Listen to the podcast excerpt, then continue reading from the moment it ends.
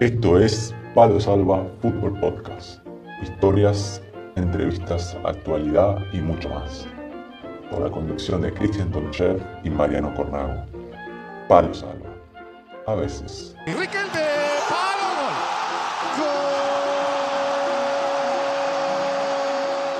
Bienvenidos a todos a un nuevo programa de Palo Salva, a veces, programa número 5 de este, este, nuevo podcast que hemos iniciado hace aproximadamente un mes. Mi nombre es Mariano Cornago y a la conducción de Palo Salva está junto a mí Cristian Alejandro Tonchev. ¿Cómo estamos, Chaquito? Hola, buenos días. ¿Qué tal, Mariano? ¿Qué tal? ¿Todo bien?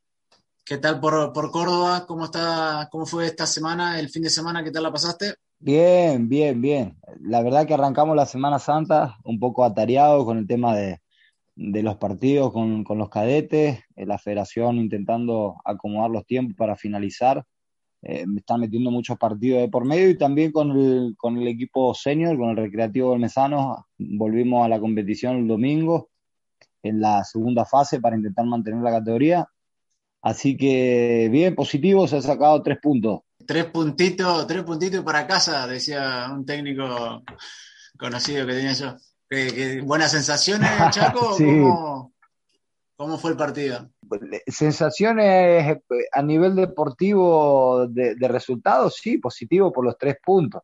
Ahora a nivel personal, eh, muchas, muchas cosas que comienzan a pasar cuando uno se encuentra en una etapa cercana no sé si de, tanto, de tanto incursionar en este camino y de profundizar y de ir comprendiendo más el fútbol y en una etapa un poco adulta para lo que es la carrera futbolista comienzan a pasar cosas dentro de uno en el cual se plantean muchas cosas. A, nivel personal no salí muy contento a pesar de la, de la victoria por, por, muchas cosas que, que solemos hablar en privado, pero bueno, eh, es un proceso, es una etapa en el cual... Eh, la estamos pasando y estamos intentando aceptarla y sacar siempre lo, positivo. O sea que se vienen unos días de reflexión, se podría decir. Sí, sí, sí, estamos, estamos en unos días de reflexión en el, cual, eh, en el proceso.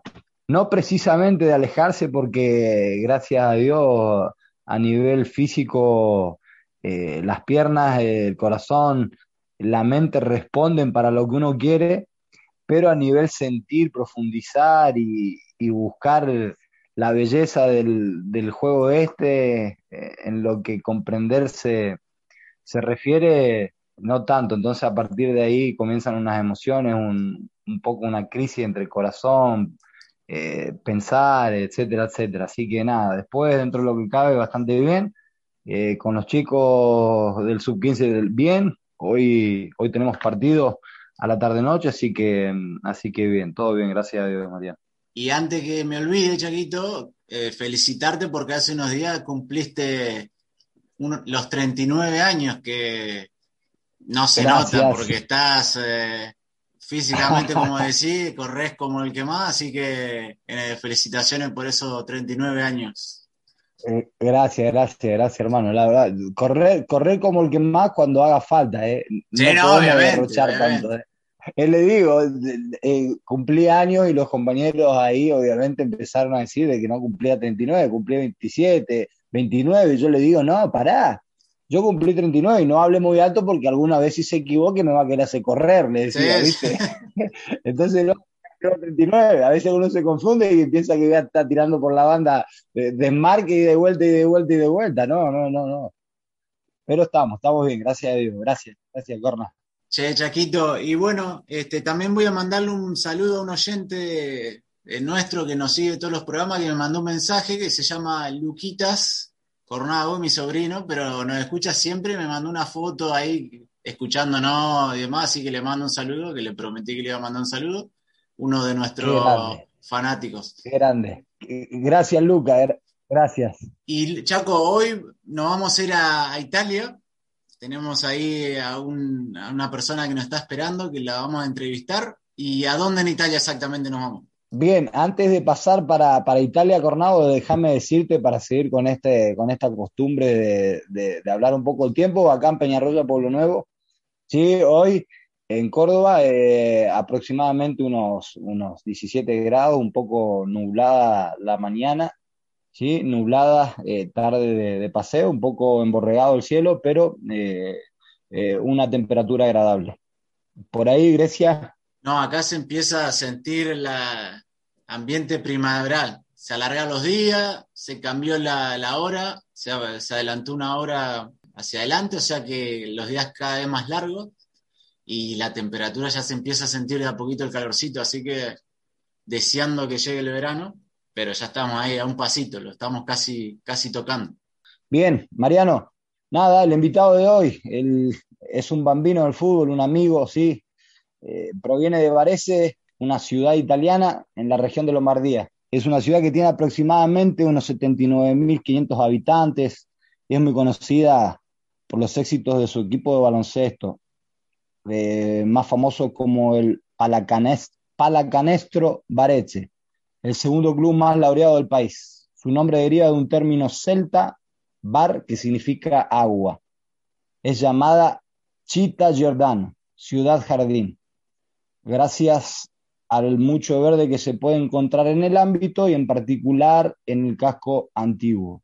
Así que nada, hoy tenemos la visita de un bambino del fútbol con nosotros, Giacomo Rato, así que esta es la manera de presentarlo, Mariano. Bueno, este, veo que estás avanzando las clases, las clases de guía turístico bien, ¿eh? Al, final del siglo acá vas derecho a, trabajar como guía, impresionante.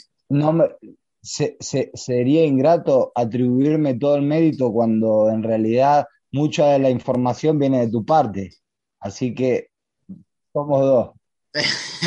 La dividimos de el sueldo entonces. Totalmente, totalmente, Mariano. Bueno, eh, nos vamos entonces a, buscarlo a, a Giacomo. Vámonos. Dale. Estás escuchando, escuchando a lo salva. A lo salva. Me gustaría que termines con un mito. Era el mundial donde te tocó jugar contra Inglaterra y vos estabas jugando en Inglaterra. En ese partido vos tirabas la pelota afuera a propósito porque tenías que volver a Inglaterra. Eso es lo que cree mucha gente. Porque... No tengo que terminar con ningún mito. El que piense eso es un estúpido, no es un mito. Vos lo pensás, seguro. Esta es la entrevista de la semana en Palo Salva. Bueno, ya estamos de vuelta para la entrevista de esta semana. Y Cristian, ¿a quién tenemos hoy? Bien, Mariano. Bueno, hoy tenemos el lujo, el placer de recibir a, a un amigo que siempre te, te regala el fútbol, eh, un bambino del fútbol, un trotamundos, un, apasionado de esto, lo digo y lo certifico, tuve la posibilidad de verlo. Así que nada, hoy, no, hoy lo tenemos aquí, ya está nuestro, aquí a nuestro alcance. Está con nosotros eh, Giacomo Rato. Giacomo, buenas tardes, ¿cómo estás? Buenas tardes, hermano, todo bien. Todo bien, un saludo a todos y bueno, tuve el placer yo también de compartir contigo, que eres también que igual que de Trotamundo que yo. Placer, un placer saludarte, Giaco. ¿Dónde estás, Giacomo? Bueno, ahora, ahora en Italia, pero bueno, estoy, estoy jugando en Malta, en la isla de Gozo, y bueno, por ahora está todo parado por el tema del COVID, pero esperamos que pronto pueda volver a rodar la pelota. ¿Tienen fecha de, de regreso para la competición o todavía está, está en el aire? No, todavía está en el aire. Bueno, yo voy a volver el 5 de abril y en teoría se vuelve a entrenar el 12, pero tampoco hay fechas ciertas y no se sabe cómo se va a solucionar todo el tema. Bien, antes que, sigamos adelante, con, con, el placer, con el lujo de tenerlo a, Giacomo, para las personas que no conocen de este Trotamundos, eh, Giacomo eh, comenzó su carrera futbolística en, en, el fútbol base del Luino Calcio, el Fútbol Club Fútbol Club Tradete, Morazzone, Malnatese, Gavirate, Castelo de Suiza, Mendricio, Stabio, de Suiza, Lejuino, Victoria Wanderers de Gozo, Managua de Nicaragua, Suba de Fiji, el Taverne de Suiza, Ulaanbaatar City Fútbol Club de Mongolia, Vestri de Islandia, Fugura United de Malta, y actualmente se encuentra en el eh, Victoria Wanderers de Gozo. Así que para, todos los que nos escuchan, sin duda hay muchas historias, hay mucho palo del, cual, del cual nos reúne a todos, hay mucha vida, hay muchas anécdotas. Así que nada, Mariano, cuando tú quieras, comenzamos a, conocer a Giacomo. Escuchando el currículum, eh, no sé si me animo a decir trotamundo del fútbol y de la vida también, porque en todos los lugares que ha estado. Y yo para empezar te quería preguntar ya como, porque bueno, al principio estuviste en Italia, te fuiste a Suiza, vas a Malta y quieras o no, estás cerca de Italia, imagino yo que las cosas deben ser más o menos similares, eh, porque tu primer club aparte de Suiza y Malta, es en Nicaragua. ¿Cómo fue ese cambio, gran cambio que tuviste? Bueno, sí, de hecho yo Suiza no lo considero como jugar fuera, porque, sabes, yo Suiza la tengo a media hora de mi casa, entonces era como jugar en, Italia, efectivamente, en la parte italiana de Suiza. Te digo, en Malta sí, está cerca de Italia, pero también hay bastante diferencia. O sea que la primera noche que me encontré solo fuera en otro país, pensé, pero ¿qué hago aquí? porque es lo normal, te encuentras ¿Cuántos años tenías ahí? No, tenía 26, 27, pero bueno, yo vivo con mi mujer aquí en Italia y entonces era un poco, sabes, dejar todo a un lado para perseguir un sueño, que al final es mi pasión, afortunadamente es mi trabajo también, que es el fútbol, pero primeramente es una pasión y el sueño de llegar a algo. Y entonces también Malta la considero un poco como algo diferente respecto a Italia y, comparando con Nicaragua es totalmente otro mundo. Primeramente, por ejemplo, entrenar a las 6 de la mañana, que para mí era algo que no, algo nuevo. Primera vez que me levanté a las 5 no sabía dónde estaba, si me encontraba en Nicaragua o, o yo qué sé, en Sudáfrica. Y obviamente a nivel de comida, cultural, es todo diferente.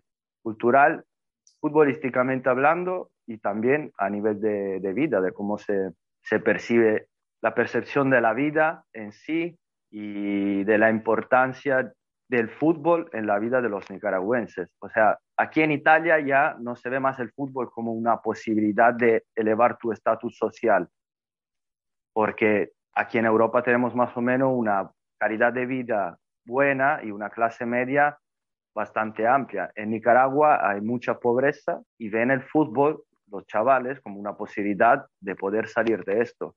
Entonces se vive como, es como si fuera la vida misma el fútbol para ellos. Entonces una posibilidad de revancha, una posibilidad de salir fuera, una posibilidad de cambiar tu estatus social. Es un cambio bastante importante, la verdad. Pero no sé, me sentía a gusto desde, desde el principio. Al final soy un tipo que le gusta viajar, con mentalidad abierta y, y entonces para mí era, entre, entre comillas, normal. Quizás para otra persona podría haber sido un, poco fuerte porque te ves pobreza extrema y te ves personas muy ricas. Chaquito, nombraste recién a, los chavales y me viene a la mente, sí, para hacer un poco, eh, un poco cronológico este encuentro, hacer un retroceso en tu vida. Y ya que nombraste a los chavales, eh, me gustaría eh, profundizar acerca del, del, del, niño, del ya como niño, en el cual hacía referencia a que los niños de, aquellos países toman, como referencia al fútbol como para un escape. Y en tu caso, ¿sí? En el caso en el cual eh, hacemos retroceso y profundizás del, niño, ¿qué es lo que te llevó? ¿Cuál fue la llama que te que, incentivó a, ir a, ser futbolista o decir quiero ser futbolista? Contanos un poco el, niño, el niño ese que, que comenzó a, a querer recorrer este mundo. La verdad que te digo, todo empezó viendo el Mundial de Estados Unidos del 94. Entró Marchegiani contra Noruega en sustitución de Payuca y no sé, yo dije, yo quiero ser este. Qué bueno.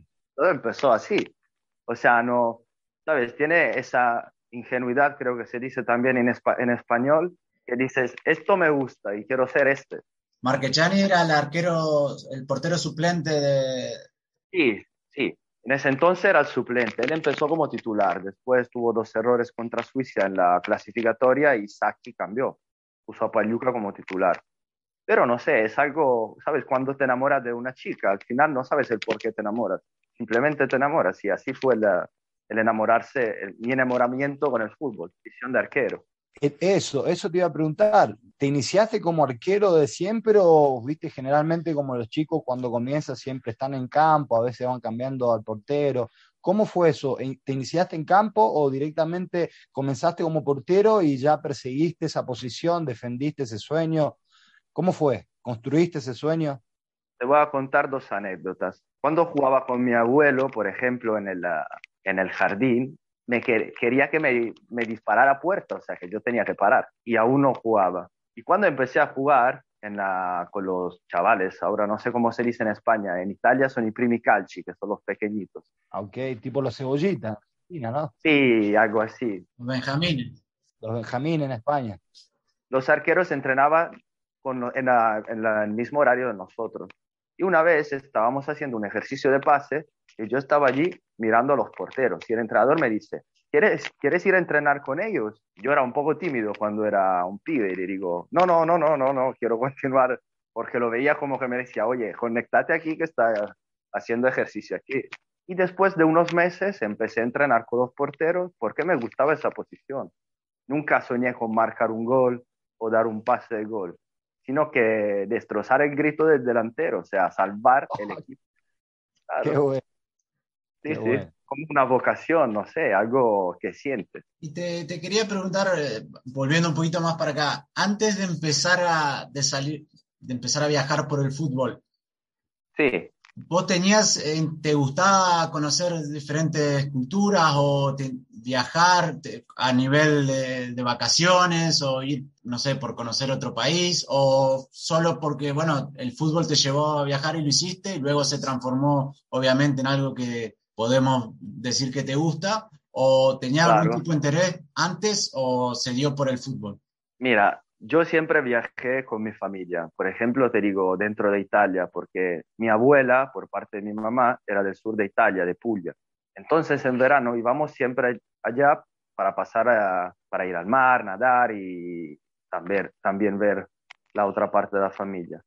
Y también, por ejemplo, cuando era chico iba a Grecia de vacaciones con mi mamá, estuvimos en Francia. O sea que yo siempre vi el viaje como algo lindo, o sea, me gustaba, y, o también me gustaban los libros o las películas de aventuras, entonces descubrir algo nuevo. Y siempre me gustó el viaje, poder ir a ver algo que no conocía. Entonces te digo, cuando hubo un momento que dije, mira, si no puedo hacerlo en Italia por X razones, ¿por qué no intentar en el extranjero?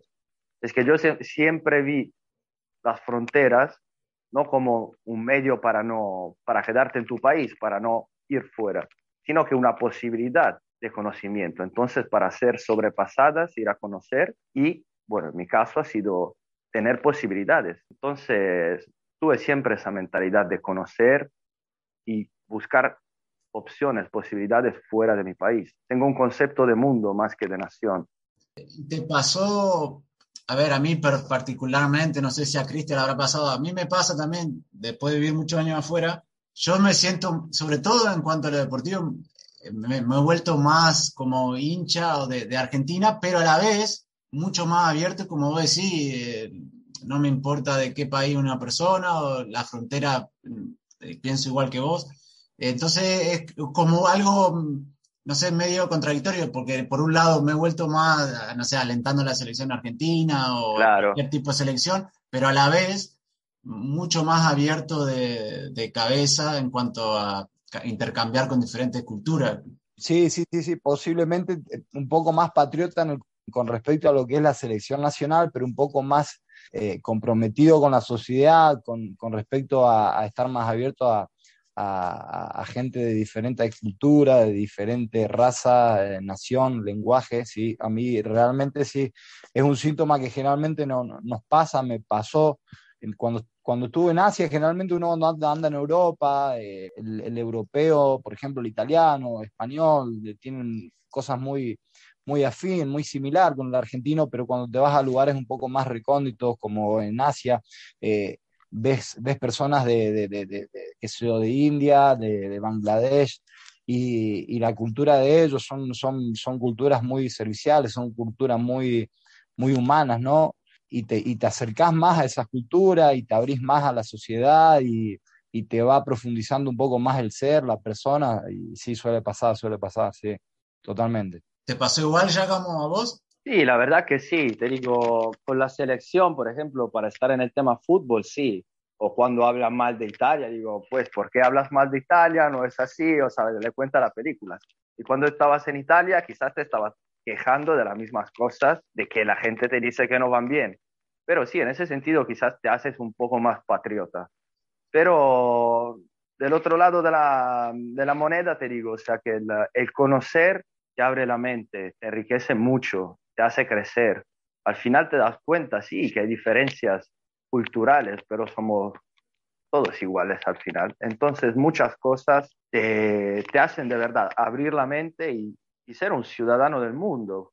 Totalmente. Porque al final te digo, aquí estamos dos argentinos, sí, un italiano, hablando como si hubiéramos crecido juntos de toda la vida. Y esto es lo lindo, creo, del viajar. Así fue, así Totalmente, totalmente. Jaco, volviendo un poco, sí, cuando, cuando ser futbolista, ¿te propusiste como meta algún club, algún país, algún, por ejemplo, no sé, a los futbolistas en Argentina, sueño jugar en Boca o sueño Claro. jugar en River? ¿Te has propuesto una meta de, de- de esas? Sí, en ese sentido. Yo cuando era chico era un hincha del Milan, porque bueno, era el equipo ganador, era el equipo que tenía los, que jugaba el mejor fútbol. Y también mi mamá era del Milan, entonces un poco esto. Y cuando a los 14 años el Varese me ficha, que era el equipo profesional de mi ciudad, sabes, veía este paso más cerca, porque al final te ibas a enfrentar, no sé en España si es así, pero en Italia las canteras pro juegan solo contra las canteras pro. Entonces jugaba contra Milan, Inter, Juventus y todos estos equipos. Entonces, obviamente, mi sueño era esto, de llegar a jugar, más que en el Milan en general, en la Serie A, la selección, el sueño de cualquier niño que empieza a jugar al fútbol. Y después la vida te pone unas, ¿cómo puedo decir? Hay que tomar decisiones, a veces tomas las correctas y a veces las equivocadas y te alejas del sueño. Yo desafortunadamente en momentos fundamentales de mi carrera tomé la, las malas decisiones. Entonces me alejé de este sueño inicial. ¿Te acordás exactamente una decisión que vos pienses que fue la que te Sí. marcó? Sí, sí, totalmente. ¿Cuál Yo la fue? recuerdo perfecto. Fue en el 2006. Yo no, bueno, estaba en el Varese, después no llegué al primer equipo. No, e- no soy muy alto, soy un metro ochenta como portero. Ya era el periodo del cambio, donde el físico importaba mucho. Entonces me voy a Luino a jugar en sexta división de Italia y hago una temporada fantástica. Y me llama un equipo de la Serie D que se llama Castellettese, que en, ese, en esa época la Serie D era como una, una categoría trampolín.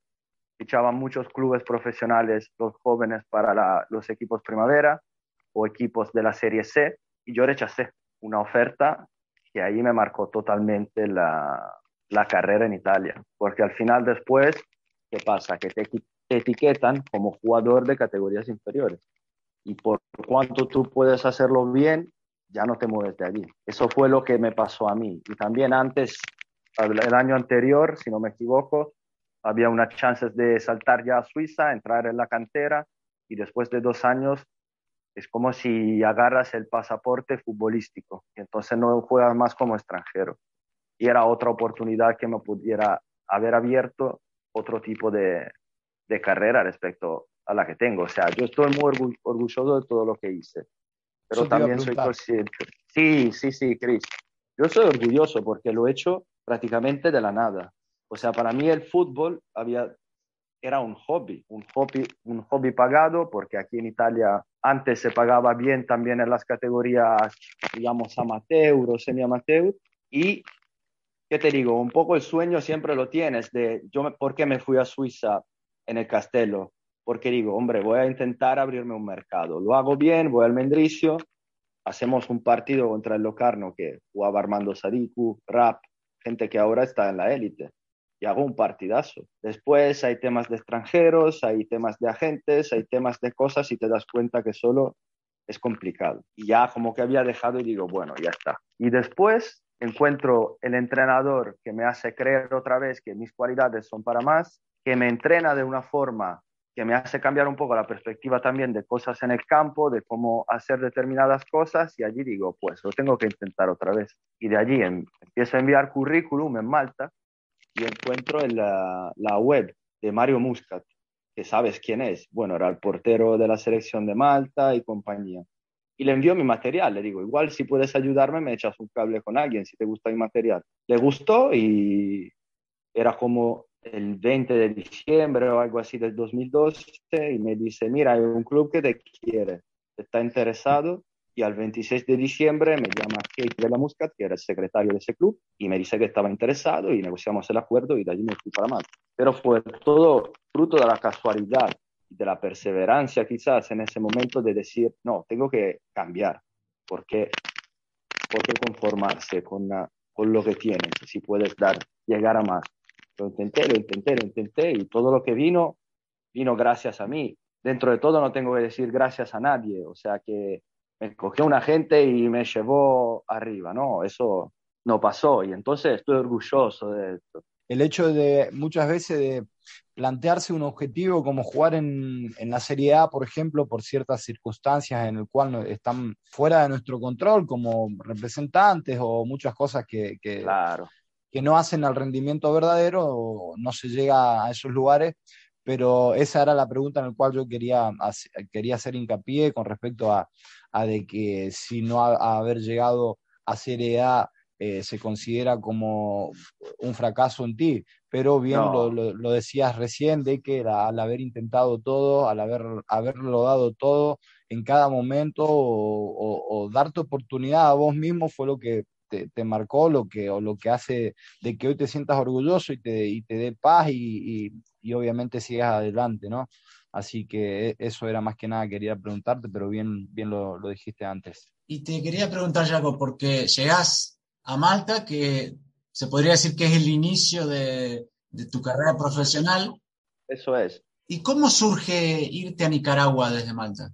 Bueno, lo que pasa es que intento moverme, bueno, en ese momento no tenía bien, ¿cómo te puedo decir? El control del mercado, ¿en qué sentido? ¿Cómo moverse? Claro. Porque era todo nuevo, también Internet no estaba tan desarrollado como ahora. Es verdad que hablamos de, bueno, hace nueve años más o menos, pero no era todo tan fácil como ahora. O por ejemplo, yo tenía unos pequeños vídeos, no tenía todos los vídeos que tengo ahora. Y digo, bueno, en Europa está complicado por ese tema, intento, quizá alguno no te contesta, otros te piden prueba pagando y digo, esto no lo voy a hacer porque esto es un robo, no es dar una oportunidad de prueba. Intento otras cosas, no salen y bueno, me había llegado una oportunidad a través de un agente de ir a prueba con un League 2 en Inglaterra, después se jode y digo, pues habrá... ¿Sabes quién tomé como ejemplo? Bora Milutinovic. No sé Ah, si sí, recuerdas. sí, sí, sí, Digo, si lo hace un entrenador, ¿por qué no puede hacerlo un futbolista? Y entonces me puse a buscar, escribí a periodistas de la zona, también a clubes, pero bueno, no te dan bola así o no les llegan ni siquiera los emails. Un periodista me contacta con una especie de agente representante. Y así se da la situación allá en Nicaragua. Necesitan un portero porque se rompe o no sé, no. El tipo tenía que ir, después no acepta arreglamos todo el tema y marcho para Managua. Fue así, la verdad que, como te digo, ver una posibilidad en sitios donde quizás otros no la ven. Es que realmente desde Malta a Nicaragua es un paso, yo no lo hubiera esperado en el sentido, porque lo que vos decís, tal vez incluso en Malta, estando tan cerca ahí, uno hubiera pensado que por ahí había una posibilidad de que surja algo más cerca, pero como lo pensás, das el ejemplo del entrenador Lutinovic, una muy buena forma de verlo. Y aparte una experiencia Claro. este, Sí. espectacular. Estupenda. Y también es buen fútbol. ¿Cuánto estuviste ahí? ¿Un año? No, seis meses, seis meses, porque me- desafortuna- desafortunadamente me lesioné, tuve una, se dice pubalgia también en español, creo. Sí, sí, sí. Y bueno, allí pasó algo muy raro, en el sentido que vuelvo, me sacan una tarjeta roja, vuelvo de la lesión, tarjeta roja, y de allí, con la, eh, ¿cómo te puedo decir? La relación con la, con la directiva se logra un poquito. Porque allí había dos entrenadores, un colombiano y un nicaragüense. Uno era, el colombiano era el asistente. Sacan el nicaragüense y meten al colombiano. Yo era muy amigo del colombiano. Y después sacan al colombiano y vuelve el nicaragüense y de allí pues puso la cruz a quien le iba, a quien estaba con el Los amigos del colombiano. Claro, más que amigos lo- los preferenciales, o sea, qué sé yo, hay entrenadores generalmente, más que amigos porque creo yo, ¿no? Un entrenador tiene ciertas preferencias muchas veces de acuerdo a sus gustos, a su filosofía de- Claro. de, fútbol y obviamente toma suele haber, hubo, ¿no? No, era amigo para decir, obviamente. Sí, de forma jocosa. Sí, en el sentido que teníamos buena relación, le gustaba mucho mi juego, también al otro, pero el otro se, se señó que yo le gustaba el colombiano y cuando el colombiano tomó el cargo estaba contento y entonces el otro se lo tomó mal. Y al momento, y al momento por ejemplo, de rescindir ahí a los seis meses por el problema que tuviste, se juntaron obviamente siempre en el fútbol, están esos momentos como el, tema de las decisiones que te pueden pasar. Venir una lesión, justo te expulsan, que no sé cuántas expulsiones tendrás en tu carrera, que debe ser... Eh, Dos. Entonces son momentos clave, cosas clave que, que pueden cambiar la trayectoria. Al momento de rescindir y hablar con la directiva, ¿es muy, ¿es muy diferente a tu experiencia, no sé, en Malta o en Suiza? Pues uh, sí, porque, sabes, cuando tú eres extranjero, sobre todo en, en, América Latina, y tú eres europeo, como que tienes una, ¿cómo te puedo decir? Todas las miradas y te tienen una lupa, decimos en Italia, ahí, una pistola puesta como si no te portas bien, tiene más resonancia que si lo hace un nicaragüense, por ejemplo. Y entonces empezaron a circular historias, como que yo no vine lesionado y todas esas tonterías, que no era verdad. ¿Y qué pasa? Entonces me, me se inventaron cosas para que yo dijera, bueno, rescindimos, eh, voy a rescindir yo y no sois ustedes los que me van a, a, querer rescindir y arreglar la plata que me debes. Yo al final acepté la rescisión porque tenía otras opciones. Si no, la verdad que me, la hubiera gustado, me hubiera gustado quedarme y jugarme. Porque al final, cuando jugué, lo jugué muy bien. Estuve, el primer partido estuve seleccionado para el Men of the Match. O sea, futbolísticamente todos estaban muy contentos de mí. La pena fue la lesión. Y como que no se creyeron que me lesioné allí. Además, la pubalgia, eh, la, yo la tuve la pubalgia también mucho. Es una lesión que es muy difícil de demostrar. Claro. Que se puede ver en una resonancia. Es algo que o le cree a la persona o le cree. Entonces es una lesión muy complicada, muy complicada. A mí me parecía que me ponían un cuchillo. Sí, Cada vez que, caminaba, no, pero si hacía unos determinados movimientos, me, parecía de tener un cuchillo ahí en la ingle. Es que llega un momento que estás acostado, te girás y te duele. Sí, eso es. Pero te digo, me llevó un buen recuerdo, un lindo recuerdo de Nicaragua y sigo hablando con los compañeros, me sigue recordando y eso es estupendo, es lo bueno que te deja el fútbol. como tenés 34 años hoy, eh, de, todo, de todos los lugares donde has recorrido, eh, contanos un poco cuál, cuál fue el más significativo, el cuál valoras mucho y cuál no lo tomás como algo negativo. De todos los lugares donde corriste, tanto clubes, países. Yo saco lo positivo de todo al final.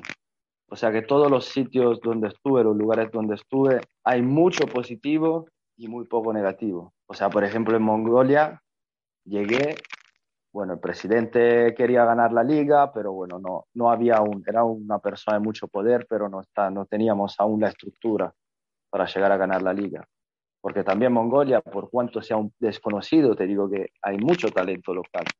Lo que falta es la organización. Y cuando llega Rodrigo Hernando, que era el entrenador español, bueno, cambia rumbo totalmente. Y esa fue una experiencia estupenda. Llegamos terceros en la, en la Copa, con todos los problemas que teníamos. Hasta cuatro jornadas del final nos jugamos la tercera plaza. O sea, esto futbolísticamente un recuerdo muy lindo.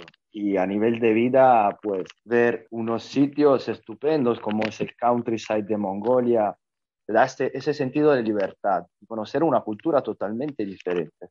Porque la cultura mongola tiene raíces muy antiguas y aún tienes este, ¿cómo se dice? Este, en italiano es legame, como esta relación con su vieja cultura. Un legado.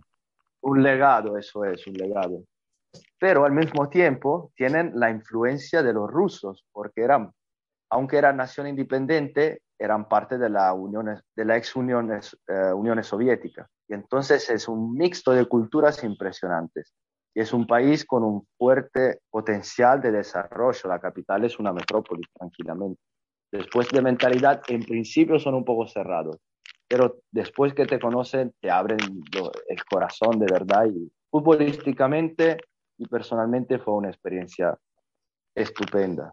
Después a lo negativo. Eh, perdón, antes, antes que, eh, que, vaya a lo negativo, el aficionado de, de Mongolia, ¿cómo es? pasional? ¿Van, ¿Van mucho a la cancha? En principio no. En principio no. porque el fútbol es nuevo, digamos, en Mongolia. El deporte principal era la lucha mongola, o ir a cabalgar con el caballo, la, ¿cómo se llama? El tiro con el arco, no sé cómo se dice en español. Sí, sí, tiro con arco. Tiro con arco. Y el fútbol la lucha mongola consiste, que, que, la desconozco. Es lucha libre, lucha libre. ¿La probaste? No, no la probé. No que, ¿Por qué me mataran? Me mataban seguro. Estaba más fuerte que yo en ese, en ese deporte. ¿Y el que ganaba? ¿Y el que ganaba? ¿Qué, ganaba? No lo sé, allá se juegan, hay unos juegos durante un periodo de una festividad que es el Nadam, que se hacen todos estos juegos, digamos, históricos y locales. Y son fuertes, por ejemplo, a, la, en las Olimpiadas, en la, en la lucha libre, son muy fuertes los mongoles. Te quería preguntar porque leí que la capital de Mongolia, junto con Moscú y Ottawa, son las más frías del mundo en invierno. ¿Cómo, cómo llevaste eso? No estuve en invierno, pero te digo, cuando llegué en abril, bajo del avión, menos 5. Me estaba muriendo. ¿En abril? ¿En abril? menos 5, papá. Oh. Diciembre y enero, entonces eso, menos 20. ¿Cuánto menos 40. Sí. Hasta 40, che, sí. Sí, sí. Pero no, la liga paran ahí entonces, ¿no? Este es el problema de Mongolia, que en invierno aún no hay estructuras para jugar. Y entonces los pibes juegan al futsal. Y devolver del futsal al fútbol 11, porque técnicamente son muy buenos. Técnicamente son muy buenos. Pero antes de volver a, a jugar bien y rendir en, en, el fútbol 11, necesitan un tiempo de adaptación, porque el cambio es totalmente diferente. Pero te digo, la selección se está jugando ahora, la, la, llegó ahora por primera vez a una fase de grupo de clasificación mundial, de la, ¿cómo se llama? La ronda previa. Y lo está haciendo bien. Bueno, perdieron con Tayikistán, pero perdieron 3 a 1, podían marcar el 2 a 2, había 2 a 1, podían marcar el 2 a 2, o por ejemplo se la jugaron con Myanmar, ganaron. El, el nivel ha subido. Es un nivel tranquilamente europeo, te digo, de la liga en general, una tercera división, un Serie D de Italia, tranquilamente. Ah, y nadie lo pensaba y hay muchos rusos de, de, digamos, segunda B Rusia que juegan y algunos también con pasado en segunda división de Rusia que llegan a Mongolia. Y serbios también. Y te digo, me sorprendió mucho. Sí, o sea que no, no me lo esperaba, la verdad. O sea, era un poco, no conocía nada. Quiero descubrir, a ver qué es. Me arreglé lo que quería y entonces, ¿por qué no? En Asia quería jugar y llegué a Asia como primer italiano a jugar y abrí un poco la pista para los demás. ¿Cuánto tiempo estuviste ahí? Allá estuve seis, siete meses, porque la temporada dura desde abril hasta... Yo volví el, como el, 15 de octubre, algo así. Decís que llegaste y había menos 5 grados y vos venías de jugar en, en Fiji. No, bueno, estaba en Italia estaba en Italia, estaba en Suiza, Fiji, Suiza, después Italia, pero no había menos 5 y el frío de allá se entra en los huesos. Pero digamos que venías de, surfear en Fiji sí. a menos 5. A menos 5, a la nieve de Ulaanbaatar en mayo. ¿Cómo, cómo en Fiji? Pues yo no sabía, mi ignorancia, no sabía que incluso había liga profesional de fútbol. Bueno, yo firmé, cuando, cuando yo llegué en 2015, no podías firmar extranjeros para la liga local. Los extranjeros solo lo podías firmar por quien clasificaba la Champions League de Oceanía.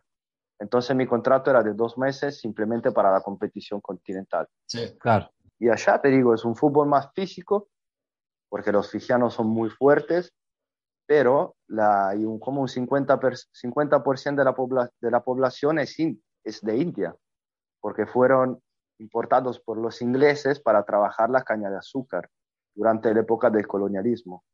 Mira Y te digo que hay indufillanos que técnicamente son muy buenos y ninguno se lo esperaría. ¿Cómo es la vida en Fiji? Estupenda. ¿Sí? sí, mar estupendo. ¿Qué hacía, ¿qué hacía Jaco en Fiji? Contanos una semana o un, día, Un día, Un, día. Bueno, o sea, la mañana entrenar, me levantaba con, con Adrián, mi compañero de equipo español. Bueno, yo hablaba casi siempre yo porque él de inglés no sabía casi nada. Entonces hacía de traductor también. Siempre tuvimos un traductor en nuestros comienzos, perdón, Jaco, perdón, perdón, que te corte, pero siempre tuvimos un traductor, lo que hemos aprendido en inglés. Claro. Eh, tuvimos un traductor. En mi caso fue el hermano de Mariano, eh, Emilio, que está en Malta también. Es verdad, es así. Sí, sí. Abro una paréntesis. Mi primer año en Malta, con los nigerianos no podía comunicar porque no sabía ni una palabra de inglés. Aparte de hi, how are you? I'm nice to meet you. Entonces había dos guatemaltecos y hablaba con ellos. Y Eman, que era un compañero mío, que en Malta sabes que casi todos hablan italiano, me hacía de traductor en inglés. Y de Fishy, bueno, entreno por la mañana, después había como, bueno, una pausa, te ibas a comer con todo el grupo, dar un paseo por Suba y después en la tarde también entrenamiento, se hacía casi siempre doble entrenamiento.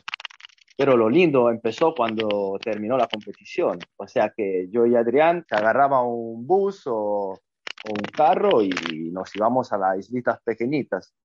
Una isla que en 10 minutos les da la vuelta, ahí te ponías en la playita, agarrar ¿Cómo se ven? Tan paradisíacas como se ven en, las fotos, imágenes.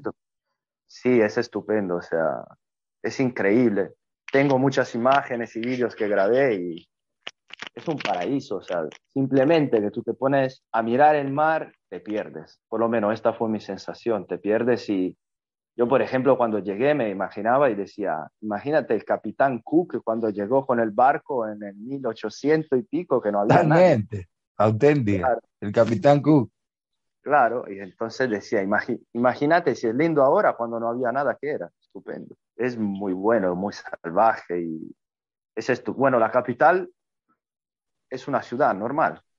O sea, también el, el, mar no está muy, muy limpio, pero en cuanto te alejas unos kilómetros de la capital es un paraíso.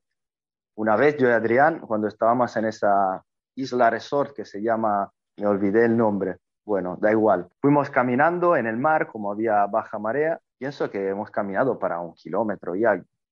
Y a un punto nos damos cuenta que, que estaba subiendo la marea y entonces empezamos casi a correr para volver hacia, hacia la playa. Sí, sí, sí, sí, porque te pierdes. Y yo qué sé, miras al horizonte y ves estas islitas pequeñas, pequeñas amarillas, que son estupendas.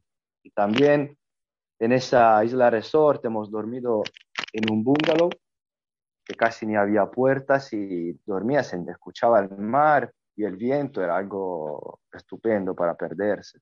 En todos los países que ha, estado, nosotros, por ejemplo, los argentinos, a donde vamos, siempre llevamos el mate, digamos, donde donde sea el último rincón del mundo, vamos a llevar el mate. ¿Qué es lo, los italianos, qué es lo que llevan? ¿Que tienen que llevar sí ¿El café?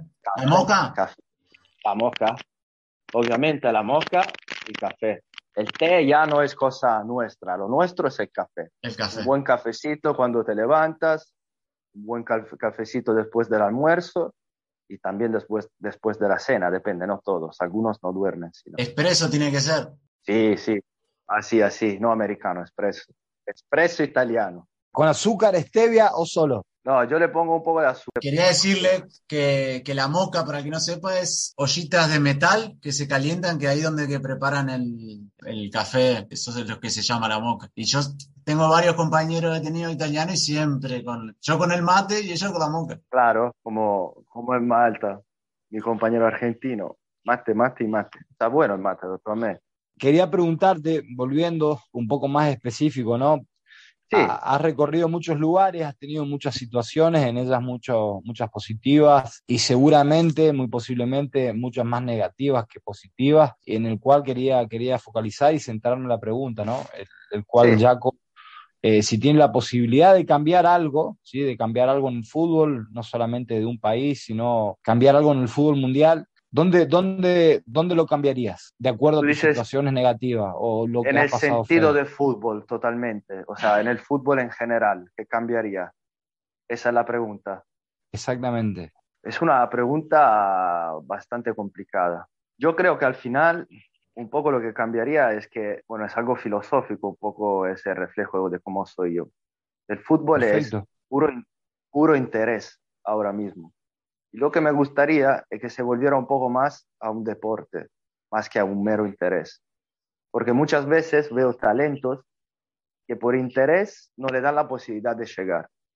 Entonces me gustaría que un poco se volviera como esta esencia que tenía el fútbol en principio, o sea, que pones dos, dos piedras, cuatro piedras, haciendo dos porterías y una pelota de trapo, lo que sea, y, sientes esto. Lo que sentía cuando era un niño, que, que me tiraba y volaba y me parecía, me parecía de, de soñar, ¿sabes?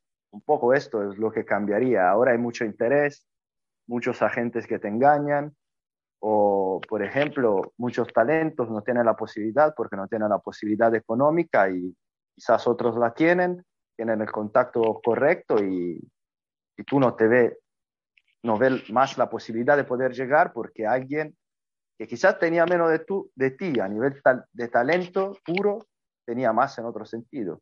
Entonces, que sea un poco más seco y más meritocrático. Yo veo que el fútbol no es meritocrático ahora mismo. Esta es mi opinión personal. No sé cómo, lo, cómo la ves tú y cómo la ves Mariano. Dago, siempre solemos, compartir, hablar, eh, diferenciar pensamientos, es la, es la idea. Obviamente tomando, tomando, desechando aquello que, que uno piensa que no, ¿no? Pero sí, totalmente, siempre hablamos. Eh, hay un escritor uruguayo que, que siempre en, otros episodios lo, había nombrado, que dice que el fútbol para, decía él, ¿no? Que el fútbol eh, para, para, los ojos es una fiesta, pero al mismo tiempo un cochino negocio. Y lo decía un escritor uruguayo hace mucho tiempo, ¿no? Entonces, sí, totalmente. Y a medida que van pasando el tiempo, a medida que vamos supuestamente evolucionando en algunos temas, estamos evolucionando en la parte ser, en la parte de, verdaderamente del ser humano, de, de, de la persona. Y, yo siempre hablo con, con, Mariano. Estamos robotizando el fútbol. Eso Estamos es. robotizando el fútbol. Y yo creo que sobre todo a nivel humano, porque, por ejemplo, la situación que marcaba Giacomo, en que le pasó a Nicaragua, de venir de una lesión, justo lo expulsan, y ya te empiezan a, a si está lesionado, el, el, primer pensamiento, incluso de técnico, ¿eh? es lo primero no claro. creerte, y si le decís, mira, me duele, no puedo entrenar, siempre está la, la duda de, mmm, ¿será verdad? Y así pasa en todo, tenés un mal resultado, eh, hablamos el otro día de eso, Cristian, se lo ha vendido. Sí, o también eh, malas caras, o no te saludan. No, creo que, no sé, se ha vuelto tan. Hay tanto interés en, en, para entrenadores, dirigentes, incluso jugadores, que se ha perdido mucho de sensibilidad, creo yo, entre, la, entre las relaciones humanas sí. que, que, pueden existir. Y yo te digo, por ejemplo, yo en mi carrera he jugado muchas veces lesionado, también ahora mismo. O sea, tenía, estaba con estirón, creo que se dice, o estiramiento, y, jugué, tenía que jugar y jugué. O hubo un día que tenía una gastritis porque tenía un problema que afortunadamente he resuelto, tuve que jugar así, o sea, me estaba muriendo, pero quería jugar. O sea que te jode cuando sabes que tú vas a dar, entre comillas, la vida por el fútbol y lo que hacen es decir, me quieres robar el dinero, por ejemplo. Ah, viniste aquí a robar el dinero. No es así. Claro. Hay que entender que somos seres humanos y como el error es parte de la vida y es parte del fútbol, porque cualquier jugador o técnico o dirigente o presidente hace errores, porque somos humanos. Messi hace errores, lo puede hacer Cristian Tonchev, lo puede hacer Mariano, lo puede hacer Shaq. Entonces, se tiene que, ¿cómo te puedo decir? Como decís vos, ser un poco, se tiene que volver a ese lado humano. Ese lado humano tiene que volver en el fútbol. Es solo un interés, el resultado, el negocio, el dinero y es una profesión, sí, pero es un, primeramente es una pasión. Porque si no hay pasión, puedes jugar en el Real Madrid que no lo haces bien. Y, de, y segundo, o primero al mismo nivel, somos personas que llevan sus periodos buenos, malos, problemas familiares y no siempre es tan fácil poder dividir las cosas. Y no, no hay tiempo para esperar la gente, no tienen tiempo para entender. Esta es mi opinión. O sea que coincido totalmente. A, ni nivel, a nivel de elite, cuando, bueno, tenés un problema, tal vez no jugás o lo que sea, bueno, tienen cierto eh, apoyo de, tienen contratos generalmente largos, contratos buenos, pero a niveles de liga de ascenso, Vos, Eso. tal vez si vos no jugás un partido, estás pensando, si no juego, tal vez no me renuevan, y si no me renuevan, no tengo equipo, claro. y tal vez no cobro, y si no cobro, eh, tal vez no puedo, estoy con mi familia, tengo que mantener. Entonces son muchas cosas que, que sobre todo en, en categorías de ascenso, un jugador tiene en la claro. cabeza.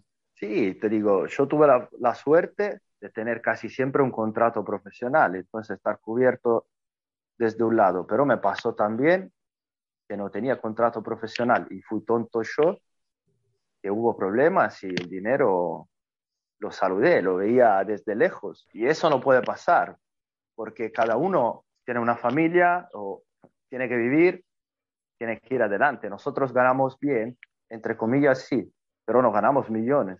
O sea, no podemos permitirnos de, de no recibir un dinero por ejemplo, un salario, dos salarios, tres salarios, y eso no puede pasar, en mi opinión. O sea que un poco la gente, como que no le importa de ti, tú eres un número, estás allí, tienes que rendir y si no rindes fuera o si tienes un problema fuera, no le importa si de ti como persona y si vas a tener dificultades. Sí, lamentablemente, lamentablemente es así. No, es el lado viviendo, vivimos en, en, una sociedad resultadista, exitista y lo cual hace eh, de que se persiga más eso y bueno, obviamente sin duda son, son cosas que, que uno pretende, quiere o sueña, posiblemente no, no se consiga hacer realidad, pero siempre desde el lugar donde uno está intentar eh, intentar hacer lo mejor posible y claro. más que nada más que nada dejar algo positivo sobre todo a, la, a, a, las generaciones que ven no yo creo que se tiene que empezar para cambiar la mentalidad desde lo desde las canteras o sea, que los chicos tienen que aprender que, que, un error, por ejemplo, para hablar de futbolístico, un error es parte del juego, es normal. Es un aprendizaje, el error tiene que verlo como una posibilidad de mejorar a ti mismo. Totalmente. Que el resultado tiene que ser porque llevas un proceso que te lleva al resultado y no porque tienes que sacar el resultado.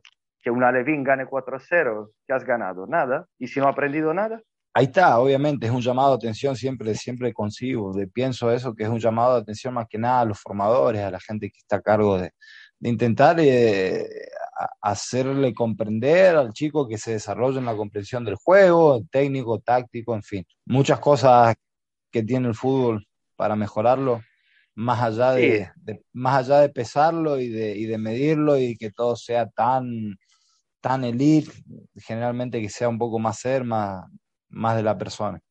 Mira, te digo, aquí en Italia, por ejemplo, si no estás en Francia, España, o sea, categorías top, te piensan que vas, vas a jugar porque no quieres trabajar o porque el nivel es pésimo o lo que sea. Falta esa cultura también. Sí. De entender que no es solo llegar a la Serie A, que hay nivel también fuera, que hay talento fuera y que hay posibilidades fuera. Eso falta. Falta muchas cosas para mejorar a nivel cultural. Y te quería preguntar, volviendo un poquito al fútbol, porque ahora decís que la competición ahí en Gozo está parada. Sí. ¿Qué tenés pensado, qué te gustaría para futuros? O sea, tenés 34, la carrera generalmente de los porteros es más larga que el de los jugadores. Este, sos un chaval, por supuesto, para tu puesto. Claro. ¿Qué, ¿Qué, te gustaría o qué, a dónde te gustaría jugar? Si estás pensando en algún país o algún destino. Mira, hay unas, hay, hay unas más, que, más de una, la verdad. O sea, en Malta ya tuve la posibilidad, después no se concretó, que es de jugar en Premier League. Tuve ahora en enero un, un llamado desde un técnico que me quería llevar, después por cosas, ahora no se pudo hacer. Entonces, este sería un, un objetivo. Del otro lado, en Latinoamérica, en Centroamérica, tengo un poco esta, esta sensación de haber dejado algo sobre el camino. O sea, que empecé algo de manera muy positiva y después como que se, se interrumpió. Esta es otra cosa que tengo en la cabeza, o sea, como retomar este, este camino y cerrarlo, o sea, llevarlo, no sé cómo decirlo en español, llegarlo, llevarlo hasta, ir hasta el final, o sea, vivirla total, a full al 100%, es como se lo dejé a un 30%. Y también te digo, o sea, estoy hablando también con personas para Grecia, para Turquía, para Uzbekistán. Lo que quiero es que sean, yo tengo planeado cinco años más. Esto es lo que tengo planeado. Y tienen que ser los mejores de mi carrera. Entonces lo que quiero es, puede parecer un poco raro, pero es dar un salto de calidad. Sé que, lo, sé que lo puedo dar, sé que lo puedo conseguir y lo que, lo que quiero es esto, dar un salto. ¿Y lo estás haciendo vos mismo, te está, como hiciste anteriormente, envías, no sé, te contactás con periodistas o con clubes o tenés una, personas que te van trayendo las ofertas. Entonces, no tengo una, un agente, nunca lo tuve, o sea, que me, yo qué sé, desde que salí de Italia, que me ayudó a crear una, una carrera. Por eso también fue un poco random mi carrera, pero digamos que en, en, estos tres países que te mencioné, Uzbekistán, Turquía y Grecia, tengo una persona que está intentando moverme. Es un ojeador, no es un agente, es italiano, trabajó en unas de estas naciones y tiene buenos contactos para intentar hacer esto. O sea que me vio jugar, me quiere ayudar, me quiere ayudar porque se ve que vio algo en mí. Y en los otros sitios no, en los otros sitios no, no tengo nadie.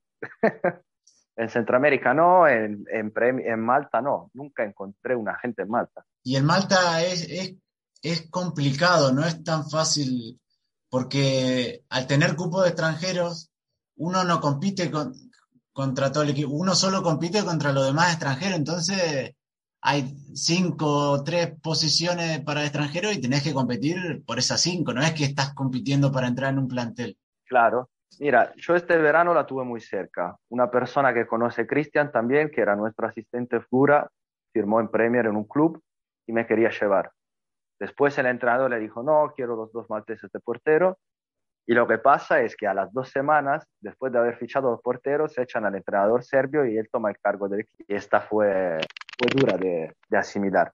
Y después, bueno, hubo otros contactos.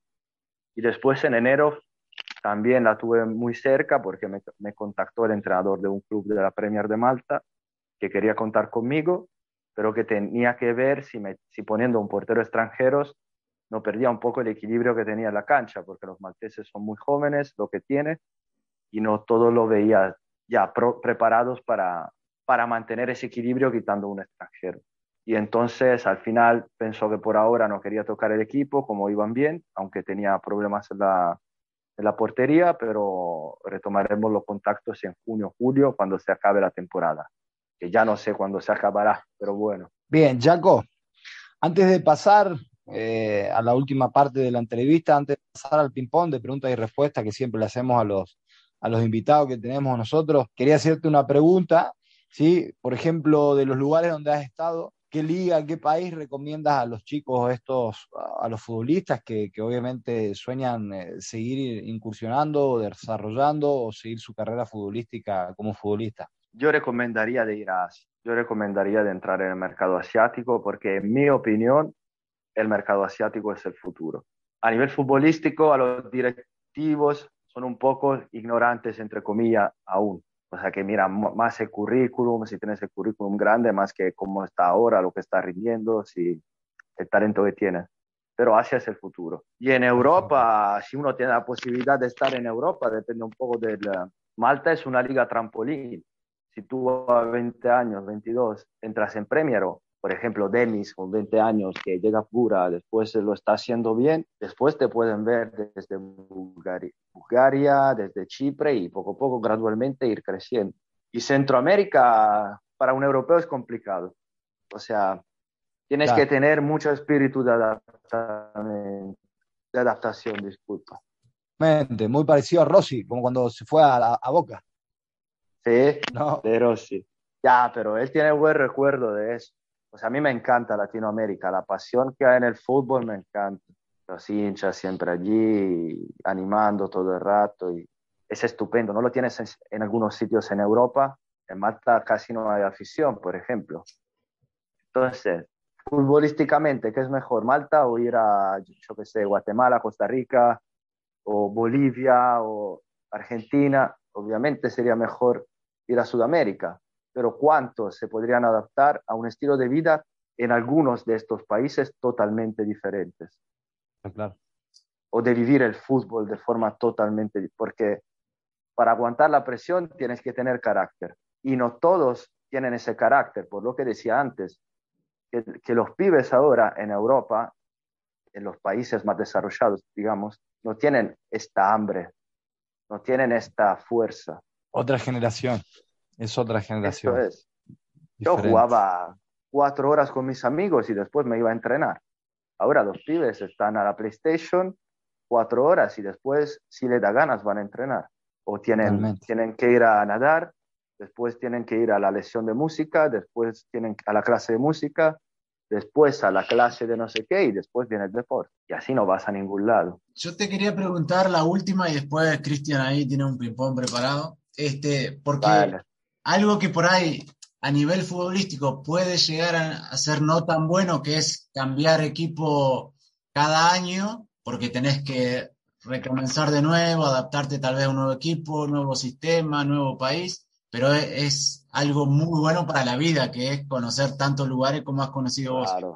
¿Te hubiera gustado estar en un club mayor periodo de tiempo o, si volvieras atrás lo harías todo igual como lo hiciste? Eh, cuando llegué en Malta, me hubiera gustado quedarme más en Malta, porque tenía una edad adecuada para poder aún dar un, un paso breve, o sea, no que no quiero renegar, renegar, se dice lo que hice, no, de esto no lo voy a cambiar, porque es estupendo, estoy re orgulloso de lo que hice.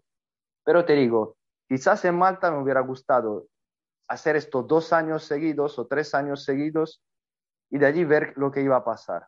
Esto sí. Pero en ese momento cambiaron esa famosa regla donde rebajaron el cupo de extranjeros y ya el portero no era, no era opción, ¿sabes? Pero sí, creo que en ese momento o cuando me marché a Latinoamérica, si me hubiera ido diferente ahí en Nicaragua, tirar dos años ahí y ver lo que pasaba. En Asia ya es más random porque los porteros de entrada no, no interesan. Pero lo que pasó allí es que hubo problemas de papeleos y por un año no pude volver al país cuando me marché. ¿Tenés alguna, alguna historia, anécdota? Porque estuviste a punto de firmar en Grecia, en Zimbabue, en África. ¿Tenés alguna historia que haya pasado ahí? En esa, ¿Hicieron que no se dieran los, los pases a esos equipos? Bueno, en Zimbabue lo que pasa es que yo voy para, con, la, con la mirada de ir a Sudáfrica. Había un agente portugués que maneja mucho el mercado allí y me, me plantea la opción y digo, ¿por qué no? Sudáfrica es un fútbol muy bueno, es un país de, donde también se paga bien a nivel económico, entonces será una buena chance. Y en Zimbabue me encontré bien. Lo que pasó es que no se dieron las condiciones, o sea que el entrenador, yo tenía que firmar el contrato antes. Después el agente no llega a tiempo y llega después de dos semanas. Y el entrenador dice que él quiere su amigo, que no me quiere a mí, que si me firma no me, no me pone, que le, le tienen que traer a su amigo. Entonces, dijimos que ya no había las condiciones porque el presidente quería que firmara, el director quería que firmara y yo dije que no, si no me iba a poner, ¿para qué firmar? Y entonces no me, no, no, decido de no quedar. Y en Grecia lo que pasa es que el 24 de agosto viajo para Grecia. Me llaman dos días antes un agente para firmar en un equipo de la, de la fútbol, ahora es la Football League, antes era la Football League 2, el tercer nivel del fútbol griego. Llego allí, entreno el día después, juego amistosos, todos recontentos, ya la gente había arreglado todo. Llega el momento de firmar y el club tiene no sé qué problemas en la federación que no me pueden registrar. porque Habían hecho una, como una fusión con el, otro equipo de la ciudad. Era el PAE Alexandria y el Diagora Sebastis, cerca de Salónico. Y entonces no puedo firmar. ¿Qué hacemos? Me marcho para Atenas era el día 30. El día 31, 31 firmamos con un equipo de la misma categoría, tengo los papeles, vamos a hacer el chequeo médico, no termina tiempo y no puedo firmar. era una historia increíble. Y esa me quedó aquí, porque Grecia era un sitio que, como te decía, iba de vacaciones cuando era niño. Y no sé, me gustaba el, el, el, logo de Pau, de Panathinaikos, y quería jugar en el Panathinaikos. Entonces, era un sueño un poco de llegar a jugar a Grecia. Y además te digo, con 31 años nunca se sabe qué puede pasar. La vida te puede dar lo malo, pero sobre todo se puede dar lo mejor. Y bueno, esperemos en el futuro a ver si, ¿por qué no? Bueno, o sea, me gustaría, la verdad. Es un buen fútbol y no sé, me, el país me encanta. Y con los griegos, bueno, me encuentro súper bien. Son personas que te abren las puertas, le da igual de dónde eres. Bueno, por lo menos esta fue mi experiencia, sí, no, buena gente, buena estupenda. Gente son muy similares a nosotros y se come bien, para un italiano es importante la comida y a mí que me gusta la historia, en Atenas me perdí con todos los sitios eh, históricos y arqueológicos que hay. Y bueno, Chaquito, ¿estás listo para...? Vamos al ping-pong. Vámonos. Dale. ¿Es más una tanda de penalti o un ping-pong? Yo creo que es un, es una tanda de penalti, ¿eh? A ver, a ver si paro alguno entonces. ¿Cómo estás para los penaltis? ¿Sos parador de penalti o...? Bueno, este año paré solo uno de cinco. Ah, uno lo paré, tres la toqué, pero no la pude sacar y uno me la metió del otro lado. Pero tres tocaste, no paraste. Pero ya como vos, vos, decís que paraste todo, que después si está escuchando algún representante, acá vendemos. Bueno, todos los cinco estaban a la escuadra y le llegué, la paré bueno, vámonos. Dale, papá. Chaco, comida preferida. Pizza. ¿Qué música escuchás antes de un partido? Música rock. ¿Un ídolo? Yalmiña. ¿Netflix o un libro? Bueno, sinceridad, Netflix. no, pero me gustan los libros también. Sincero, obviamente sincero. Eh, Jaco, tengo entendido de que has probado nuestro, nuestra infusión, entonces esta pregunta viene incluido. ¿Mate, té o café? Puedo elegir dos. No, una. Obviamente siempre correspondiendo a lo que verdaderamente se corresponde. Bueno, café, pero el mate me gusta. Ahí lo, ahí, lo dejamos también. Por eso te preguntaba el tema del mate. ¿Vino o cerveza? Vino. ¿Tinto blanco? Blanco. ¿Mejor jugador con el que jugaste? Cristian Tonche. ¿Tengo ese placer? claro. Gracias, viejo. Si, si él no es representante del Chaco todavía, no, te va a conseguir. ¿Mejor entrenador que tuviste? Rodrigo Hernando González. ¿El peor entrenador? Si no querés decir nombre, el, tipo de Suba, el momento. Gurjit Singh. Este no entendía nada de cómo entrenar a un equipo. ¿Dónde lo tuviste? En Fiji. Madre mía. Qué locura. Su, su entrenamiento era el partido, ya está. Se lo preparaba poco, ¿eh? Sí, sí, sí. ¿Y qué querés? Si yo vivo en Fiji también, eh, juega, gana la que quiere. Juega y después a la playa. Sí, sí. Mejor amigo que te dio el fútbol. Uf, mejor amigo que me dio el fútbol.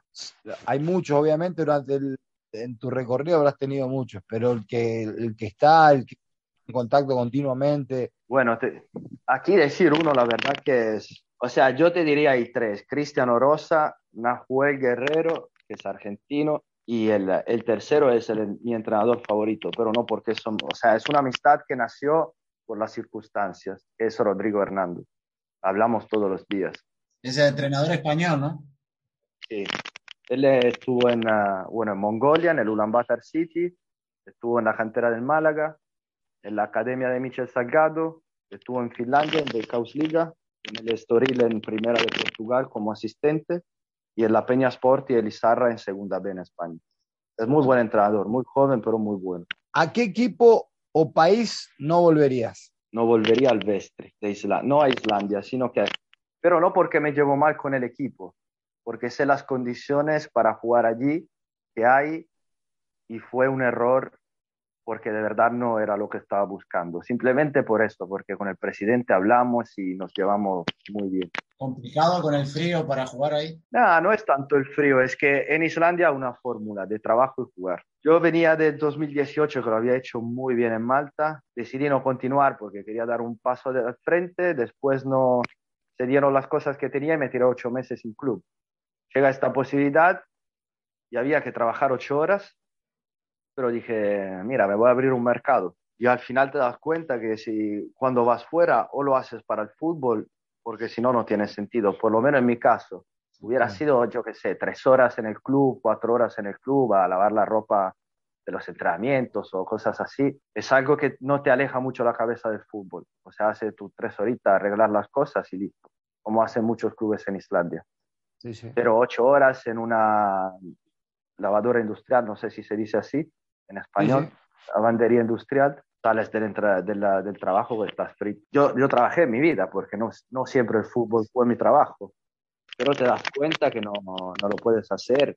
Puedo, te lo puedo confirmar te lo puedo confirmar, pero tuvimos suficientemente valor para hacerlo. Gibraltar lo mismo, con Leandro, el último, hace dos capítulos estuvo, desarmábamos ruedas, juntábamos palé de madera, conducíamos grúa, eh, llevábamos coche, hemos hecho de todo. Es más, compañero, un compañero que ahora está en la selección, estaba ahí arriba del peñón cargando piedras, cosas de, de construcción y después iba a entrenar.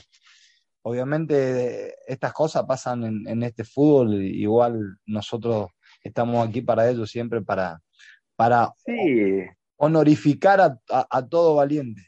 Claro, al final te digo, fue una experiencia, me saco lo positivo, que es la amistad que sigo teniendo, pero te digo, al final dije, me parecía como de dar pasos atrás, ¿entiendes? Digo, me he sacado de esto, lo he conseguido, me volví a meter en esto, no lo quería aceptar y después te, te va a pesar. Pero lo hice y estoy orgulloso, orgulloso de haberlo hecho, la verdad. Me fortaleció mentalmente. Peor momento en una cancha de fútbol. En Islandia, un error que tuve, una pelota que hice simple y, me entra y, me quería meter con la cabeza en la, lavadora pero reaccioné y hice un buen partido al final, pero ese error quedó. Pero el error, como dije antes, es parte del fútbol. Hacer errores bufón, garrafales, se lo puede hacer ya como rato. Exactamente. Y bueno, la última, ¿y un mejor momento? Mejor momento, bueno, en la, mi debut en Nicaragua había cuatro o cinco mil personas al estadio, fui elegido mejor jugador de mi equipo y entre los tres para el menos de Mechi llegué segundo, creo que esto fue espectacular, espectacular, de verdad. Este es mi mejor momento. Y bueno, esperamos que, que, venga otro mejor, en lo que te queda, que seguro te quedan varios años de carrera. No, como te digo, es que yo quiero dar un paso adelante y sé que lo voy a conseguir. Estoy convencido, la edad es un número y se está demostrando que la edad no cuenta nada. Se cuenta cómo está tu cabeza y cómo está tu físico. Demuestro 26 años, así que puedo jugar tranquilamente. Aparte, como hablamos antes, el, portero eh, en general es, una carrera más larga que la de un jugador de campo, en general, obviamente. Mira, si te fijas, Guagliarella con 36 años, si no me equivoco, fue Pichichi de la Serie A. Ibrahimovic, estamos viendo todo lo que está haciendo. ¿Cuántos jugadores rendieron más desde los 33 o 34 hasta los 36, 37? El chaval este, a ver, no sé cómo es que, Christian Tonchev también, chavalito de 39 ah, Sí, me acuerdo de este también, que está, como un toro físicamente, es un animal.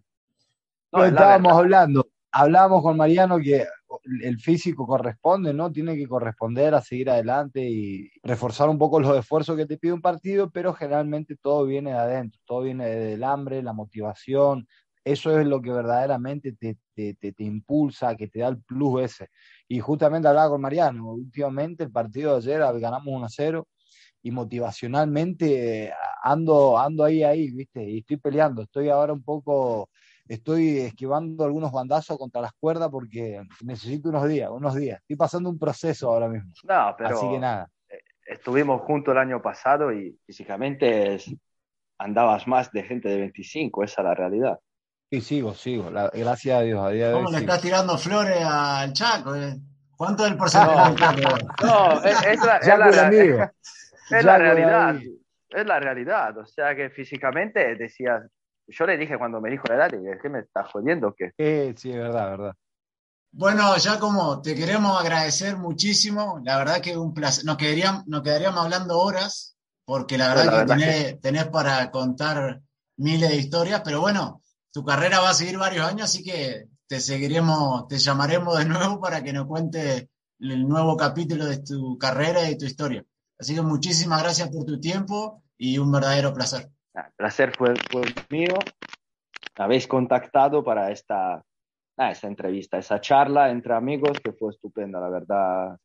Muchos recuerdos y muchas ganas de seguir adelante y de realizar mis sueños, mis proyectos futuros y la verdad, un placer enorme haber participado. El palo salva o el portero salva en ese caso. hoy, hoy fue portero salva. Bueno, Jaquito, por mi parte, gracias. ¿sí? Eh, la palabra más, más fuerte, más, más significativa que llevo durante toda mi vida es la palabra gracias por tu tiempo, gracias por, por, por, por, por, haber compartido con nosotros y obviamente a todos los oyentes, a las personas, a, a chicos que, que, están incursionando en esto. Eh, eh, hemos tenido allá como rato eh, una persona que es una evidencia viva de que realmente eh, el éxito no se encuentra ahí, en la cima, sino en el recorrido. Y bueno, él junto a, su, a sus historias, junto a su, a su vida, a sus esfuerzos, a sus situaciones, lo ha demostrado, lo pudo contar y nada. Muchas gracias, Jaco, de corazón. Estamos en contacto y esperamos recibirte nuevamente en algún momento para, como bien dijo Mariano, una segunda parte. Dios te bendiga, éxitos en tu futuro y vamos hacia adelante, ¿sí? Absolutamente. Y nada, como te dije, fue un placer enorme. Bueno, primero haber compartido contigo en una cancha de fútbol y ahora en esta estupenda charla que tuvimos. Y ahora parece que eres representante también el Chaco. No, ahora representante no. No, no, la realidad. hemos tenido, hemos tenido unos capítulos que hemos, eh, hemos enfocado eh, generalmente esa, eh, ese tema con el tema representante. Soy un poco escéptico con, de acuerdo a ello por, por, por, por lo que pienso, más que nada, más que representante, solo soy una persona que intenta ayudar a que otras personas puedan seguir desarrollándose con sueño y demás. No puedo, no veo, no veo una manera de vivir quitándole el dinero a una persona que se está ganando y pelando eh, eh, el, culo, como bien digo, eh, a diferencia de verdaderamente la ley. Por lo tanto, no, soy una persona que intenta ayudar y, nada más. Y bueno, si alguien nos, está escuchando de algún equipo, algún ojeador, si quieren verlo a cómo juega Giacomo, si ponen en YouTube Giacomo Rato, ahí tienen unos videos espectaculares demostrando su calidad. Así que lo invitamos al que, al que esté escuchando que le eche un vistazo también. Ya tengo otro representante. Ahora, Mariano, yo después te pido el 10, ¿eh? Vamos, claro. Bueno, ah, chicos, un abrazo grande y, muchas gracias de nuevo, Jaco. Y lo mejor para el futuro. Dale, gracias. A vosotros también, un abrazo. Esto es, Palo Salva. Palo Salva.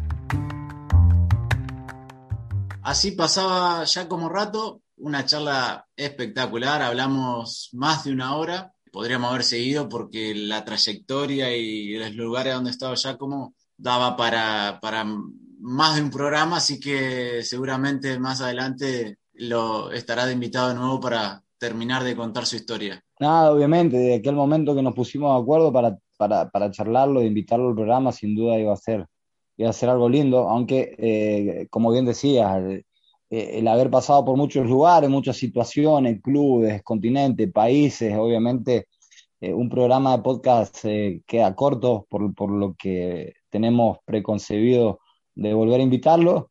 Así que nada, ya como lo había conocido en Malta y siempre teníamos una charla y, nada, sin duda muy enriquecedor y, y, como siempre digo, es de nuestro palo, es de aquí, de, del, famoso palo salva del fútbol. Fue muy, muy enriquecedor la, charla. A todo lo que lo quieran seguir o buscar información de Giacomo, si ponen en YouTube Giacomo Rato, lo encuentran, encuentran videos de él, también en Twitter, en Instagram, y pueden, pueden seguirlo. Y bueno, Cristian, llegamos al final otro programa. Como siempre, los invitamos a que nos sigan en las redes, a que compartan el programa y le agradecemos muchísimo a, las personas que nos escuchan, que sigan haciéndolo, que poco a poco vamos a intentar eh, ir mejorando, acomodando los errores que podamos tener. Así es, gracias a todos los oyentes, sí, gracias a los seguidores y nada, como siempre repetimos, y posiblemente no nos cansemos, aquí estamos para servirles, para hacerles compañía, para hacernos compañía mutuamente